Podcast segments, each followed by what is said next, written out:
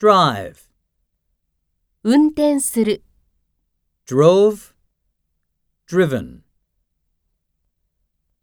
Naomi gets a little nervous when she drives a station wagon.